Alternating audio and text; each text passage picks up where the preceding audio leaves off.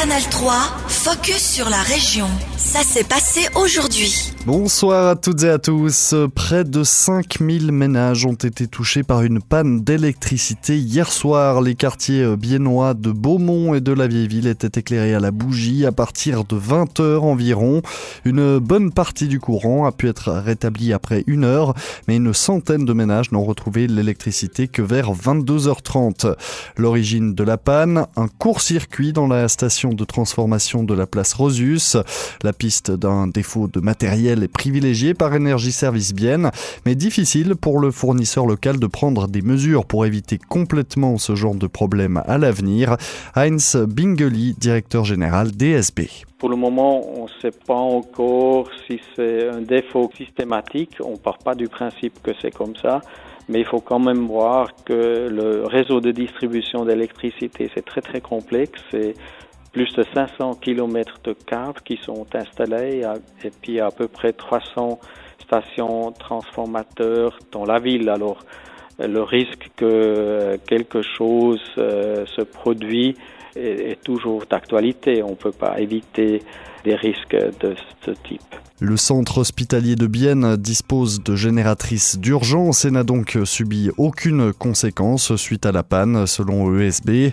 Par contre, cette coupure de courant a rendu la vie difficile au restaurant de la vieille ville. À l'heure du service, il a fallu improviser en urgence, comme le raconte Gaïa Rachou, employé du restaurant japonais Bamboo Sushi. Pour euh, faire le service, on était dans le noir. Donc on a mis des petites bougies euh, sur euh, les tables pour que les clients puissent voir ce qu'ils mangent. Et puis on a mis des petites bougies pour le chef aussi pour qu'il puisse continuer de préparer des sushis. Et on n'a pas pu faire tous les plats chauds. Et c'était compliqué pour faire les encaissements. On a écrit tous les tickets de caisse à la main, on a fait les calculs à la calculette. Puis on a fini plus tôt. bah, c'était quand même compliqué pour voir ce qu'on faisait. C'était pas, c'était pas facile. C'était un peu euh, le bordel, mais c'était rigolo. Le courant a donc été rétabli, mais les réparations dans la station de la place Rosus pourraient encore durer plusieurs jours. Une nouvelle alliance politique à Bienne. Le mouvement de gauche Passerelle rejoint la fraction des Verts au Conseil de ville. Le nouveau groupe est baptisé Alliance Verte et se compose de 10 élus verts et de 2 élus Passerelle. Une collaboration logique selon la conseillère de ville Passerelle, Ruth Tenenbaum parce qu'on a beaucoup de thèmes en commun. Souvent, on est unanime dans des dossiers surtout concernant l'écologie et le développement euh, durable de la ville de Bienne. Alors, euh, on a déjà collaboré aussi au préavant ensemble, une fois pour les élections. Alors, c'était plutôt évident que si on voulait se rallier à une fraction, de contacter, euh, de parler, de faire avec les Verts. Le mouvement citoyen passerelle s'était retrouvé euh, sans groupe parlementaire au printemps passé après la fin de la collaboration avec le Parti ouvrier populaire, une scission justifiée à l'époque par des vues politiques divergentes. Désormais, cette nouvelle fraction devrait permettre à Passerelle d'être plus actif dans la politique locale un groupement parlementaire a quand même euh, plus de poids que si on est euh, des orateurs individuels, par exemple. C'est plus facile de trouver des majorités, mais on se sentait pas isolé, mais ça donne quand même plus de force euh, politique.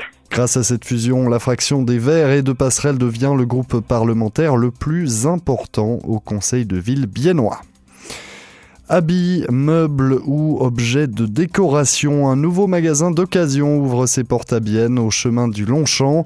Il est géré par le Centre social protestant Berne Jura, une antenne biennoise qui permettra à l'organisation de soutenir la réinsertion professionnelle d'une trentaine de travailleurs, comme l'explique Paul Jourdan, responsable des activités commerciales du CSP. À la base, c'est notre cœur de métier, c'est la réinsertion professionnelle, c'est tout ce qui est chômage et social. Donc l'idée, c'est de faire et faire faire avec des bénéficiaires de l'aide du chômage et du social et les former directement chez nous. Euh, ça, c'est vraiment le premier but. Et le deuxième but, bah voilà, c'est de donner une seconde vie aux, objets. Le but est tout de même d'être rentable et les profits générés permettront ensuite de financer les activités du CSP. Ainsi, l'organisation veut surfer sur la tendance de la seconde main. Paul Jourdan. C'est vraiment quelque chose qui commence à être vraiment à la mode. Euh, le magasin qu'on vient d'ouvrir n'est plus, une, on va dire, une brocante comme on a pu la connaître il y a 10-15 ans, euh, poussiéreuse. Là, on est vraiment, on va dire, un, supermarché de la, de la seconde main. on a pris tous les standards des magasins aux alentours. Donc les, clients bah sont appréciés aussi ce renouveau. Pour son magasin d'occasion, le Centre social protestant s'appuie sur des dons. Les clients peuvent leur apporter des objets qui sont ensuite remis en vente. Et l'enseignement de la musique est en perte de vitesse. On l'observe dans toute la Suisse. L'apprentissage d'un instrument motive de moins en moins d'enfants. Dans le canton, l'association bernoise des écoles de musique constate une tendance générale à la baisse, même si certaines institutions tirent leur épingle du jeu. À l'école de musique de Bienne, la situation reste stable. Par exemple, environ 1200 élèves suivent les différents cours individuels et en groupe. Leur nombre varie de plus ou moins 50 sur ces trois dernières années. Mais le directeur de l'école de musique biennoise, Lionel Turcher, veut rester vigilant. Il voit une modification profonde des tendances. Tout vient de plus en plus à nous dans notre portable. Il est même possible d'apprendre un instrument avec son téléphone portable. C'est cette société-là versus l'apprentissage d'un instrument qui demande un engagement. Ça demande des heures d'exercice. et ça, le téléphone portable ne peut pas le faire. Et même les tutoriels ne peuvent pas le faire. C'est vrai que les écoles musique sont soumises actuellement un petit peu à une, une pression de cette tendance qui veut qu'on essaye d'abord, on essaye un mois, on essaye deux mois, puis après on regarde, puis on réfléchit, puis on se décide si on va continuer ou pas. Mais on réfléchit là aussi à des solutions entre les deux. C'est-à-dire qu'on doit quand même faire un pas aussi en direction des tendances actuelles, des offres ponctuelles sur un, sur un temps donné, renouvelables à, l'envie. Ça, ce sont aussi des réflexions que nous, que nous avons. Pour continuer à attirer les jeunes, l'école de musique de Bienne mise sur des ateliers pour les écoles, des journées portes ouvertes et divers cours d'essai. Des abonnements pour quelques leçons seulement sont également proposés en plus des inscriptions annuelles. 3, focus sur la région. Aussi disponible en podcast sur Spotify et Apple Podcast.